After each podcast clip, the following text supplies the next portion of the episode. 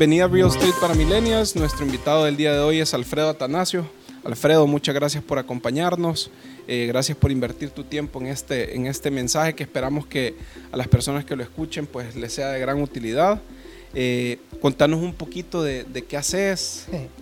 Gracias, gracias por la invitación. Bueno, que hago, tengo varios sombreros, digamos, eh, principalmente me dedico a dos cosas. Uno es You Assist Me, que es una empresa de asistencia virtual. Sí. ahora tenemos ya 300 personas trabajando con nosotros. Y por otro lado, estábamos eh, en real estate, en el negocio de bienes raíces, con diferentes modalidades aquí en El Salvador. Buenísimo. Eh, la verdad que real estate, que es, es un tema que, que, que vamos a desarrollar en un ratito, es un tema bien amplio y también tiene algunas aplicaciones. Tal cual lo hablábamos antes de empezar el podcast, no es para todos. Eh, pero definitivamente hay un nicho, hay un grupo de, población para el, que, para el que real estate sí puede representar una oportunidad. Y quisiera pues conocer tu, tu impresión. Eh, uno, acerca del real estate me llama la atención, eh, ese, ese, ese, término que discutíamos, eh, acerca de que no es para todos. Quisiera que desarrolláramos un poquito eso. Y luego me gustaría también que habláramos de, cómo cumplir el sueño de verdad, porque no es solo yo tengo una gran idea y la hago explotar y me va a funcionar como yo la tengo en mi cabeza, sino más bien es esa gran idea o ese conjunto de grandes ideas, cómo lo canalizo, cómo lo ordeno, cómo veo si es viable o no. Entonces, sí quisiera que tocáramos esos temas. El primero es por qué real estate es o no es para todos. Bueno, mira, varias cosas. Yo creo que principalmente el tema de real estate es que es una inversión a largo plazo. Entonces, eh, depende también qué tanto estamos dispuestos a esperar para ver los frutos de nuestra inversión. Hay mucha gente, y yo me considero una persona bien poco paciente, y creo que varias gente de mi generación estamos acostumbrados a la Por inmediatez. Dos. Por dos.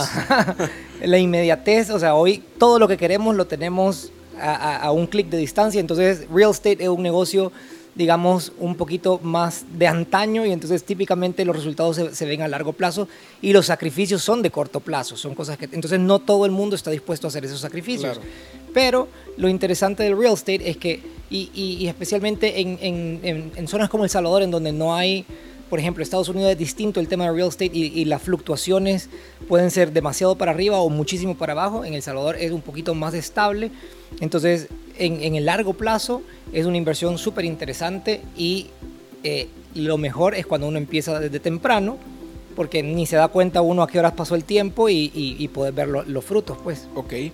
Eh, cuando, cuando te decía cómo hago que una gran idea sea ejecutable o sea realizable, tú que ya, digamos, has pasado tu trayectoria, ya, ya tenés varios años haciendo esto y se pudiera decir que tu negocio ya está, digamos que no en, en, no sé si ya en la cúspide, porque siempre queremos más, pero sí ya es un negocio consolidado y que está claro en su estructura y en sus objetivos. Eh, en base a esa experiencia, ¿cómo sé si mi idea es realizable? Porque acordate que esto acompaña también a la inversión que voy a hacer, ya sea real estate para vivir o para invertir y, y poner el dinero a rotar. La pregunta que se nos viene a la cabeza es, ¿y la plata para pagar esto cómo la consigo? o la prima o la mensualidad. Entonces, nosotros digamos que te invitamos porque queremos ayudarle a nuestra audiencia a que entienda cuáles son los pasos a grandes rasgos para ejecutar una gran idea y que sea realizable. Bueno, yo creo que el, tema de planificación financiera es crucial y uno tiene que estar seguro qué, cosas son las que, con las que cuento en términos de recursos y en términos de obligaciones. Lo que pasa con el tema de las obligaciones es que típicamente a medida uno crece y, se vuelve más viejo, eh, también crecen con uno las responsabilidades que uno tiene. Eh, siempre uno va a querer probablemente eh, sí comprar una casa, pero también va a querer comprar un carro, o tal vez hacer una maestría o hacernos... Entonces a medida uno crece eh, en edad, probablemente también nuestra responsabilidad. Entonces por eso es importante poder tener eso claro desde el principio, qué son las responsabilidades que voy a tener en el corto, mediano y largo plazo para ver si puedo cumplir con las obligaciones que conlleva un, una inversión de, del tipo de real estate. Si tuvieras que, que sugerirle a nuestra audiencia, incluso a mí si, si tú lo querés hacer, si tuvieras que sugerirnos en qué invertir en este momento, si tú tuvieras 100 dólares, 1000 dólares, 100 mil dólares, ¿cómo harías el split de inversión? ¿Cuáles crees que son las industrias que en este momento, digamos, tienen mejor track? Esa es una, una buena y complicada pregunta. Y la respuesta, como buen economista, te diría depende.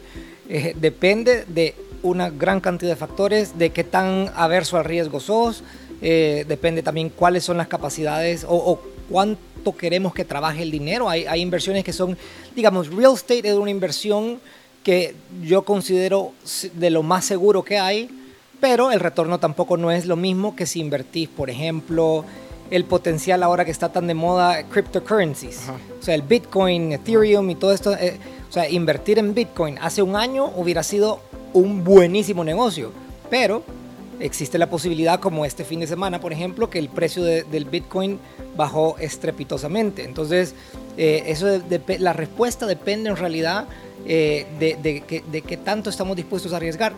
Pero en mi opinión, real estate sí debería ser parte del portafolio de un inversionista porque es un, un, retorno muchísimo más estable y muchísimo más certero que algunas otras startups, por ejemplo. Te voy a hacer una pregunta que no creo que sea tan fácil de, de, de contestar o la respuesta no creo que sea tan fácil. Real estate, real estate para arriba o para los lados, es decir, torres de apartamentos, edificios o real estate horizontal, que son casas, propiedades en, el, en no sé, terrenos agrícolas. Y, y, y, y, les voy a aburrir con mi respuesta de depende, pero el hecho, bueno, en, en, en, lugares como El Salvador, por ejemplo, donde el, el, tema vertical todavía, todavía no está en su cúspide, sino que Ajá. todavía hay, a, a, es algo que estamos aprendiendo con lo, a, vivir con, con el tema de vivienda vertical, me parece súper interesante a mí. Pero hay también oportunidades que no necesariamente son en ciudad, por ejemplo, sino que, que, o que no son necesariamente en ciudades con renombre, en donde pueden existir oportunidades que tienen que ser terrenos o casas eh, de, como las que conocíamos antes que existieran desarrollos verticales. Ok, eh, quisiera Alfredo, ya casi para cerrar, conocer tu relación con el término disciplina, eh, porque uno cuando es joven piensa que todo lo puede hacer. Eh, y digamos que hasta llevamos al límite nuestro cuerpo, nuestro intelecto, nuestro tiempo. Pero, pero ¿qué relación te hace a ti eh, una gran idea con la disciplina? Bueno, disciplina es crucial para, para cualquier tipo de inversión. Y de hecho, yo te diría que varios de los errores que he cometido yo han sido por falta de disciplina en algunas ocasiones, especialmente cuando era más joven. Eh, y, y, ahora me, me, he tornado, digamos, en una persona muchas veces obsesiva, compulsiva en temas de disciplina.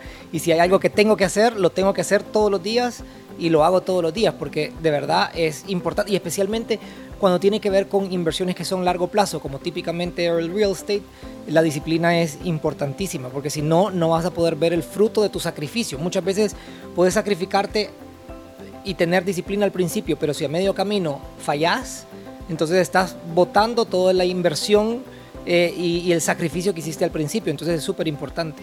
De acuerdo. Eh, y ya para cerrar, eh, te tengo una pregunta. Yo leí en LinkedIn, leí eh, que uno mientras gana más, gasta más. es decir, me van a dar un puesto en la empresa donde trabajo y me van a subir el salario tanto por ciento, yo ya le ando buscando dueño de ese tanto por ciento en tu experiencia personal tú tenés un presupuesto mensual y sos inflexible con ese presupuesto o tenés un presupuesto personal o no lo tenés? ¿Cómo, cómo manejas a grandes rasgos tus finanzas personales? Digamos que tengo la idea de un presupuesto. Típicamente las cosas que no planificamos en un presupuesto son las que tienen un impacto más grande en nuestras finanzas. Eh, porque uno puede más o menos saber cuánto tiene que gastar en el súper o de gasolina o, o, el internet y todo eso, pero todos los meses hay imprevistos y típicamente los imprevistos son súper grandes. Entonces, eh, yo lo que, lo que recomendaría en todo caso es siempre guardar un, una parte importante de los ingresos para el tema de imprevistos. Te diría, si es posible, pero de nuevo, esto depende de la realidad de cada persona pero guardar un chunk importante, te diría un 20% de, de los ingresos para un fondo que eventualmente se convierte en un fondo de emergencia para poder, para poder vivir sin trabajar por un año, por ejemplo.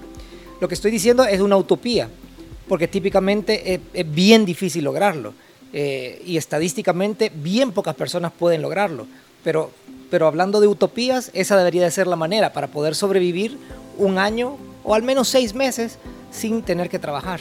Y fíjate qué interesante, porque esto lo acabo de escuchar yo en un podcast de casualidad, que es, ¿y qué pasa con eventos como la pandemia? Que pensábamos que no podía pasar. O sea, nadie en su sano juicio hace dos años hubiera dicho, sí, el mundo se va a parar porque sonaba imposible, pero al final si no tenés ese presupuesto, sí está en riesgo hasta tu sobrevivencia, porque, porque no, hay factores que no podemos manejar. Pero nos queda claro el tema, Alfredo, te agradecemos tu tiempo. Eh, esperamos que, que, esto pues, sea de utilidad para las personas que nos escuchan. No sé si querés poner a, la orden de nuestros oyentes tus redes sociales. para claro que... me pueden escribir. Yo usualmente soy bien eficiente contestando. Damos fe de eso, damos fe de eso. en mis redes sociales. Eh, Twitter usualmente es donde soy más eficiente. Me pueden encontrar ahí como a Atanasio.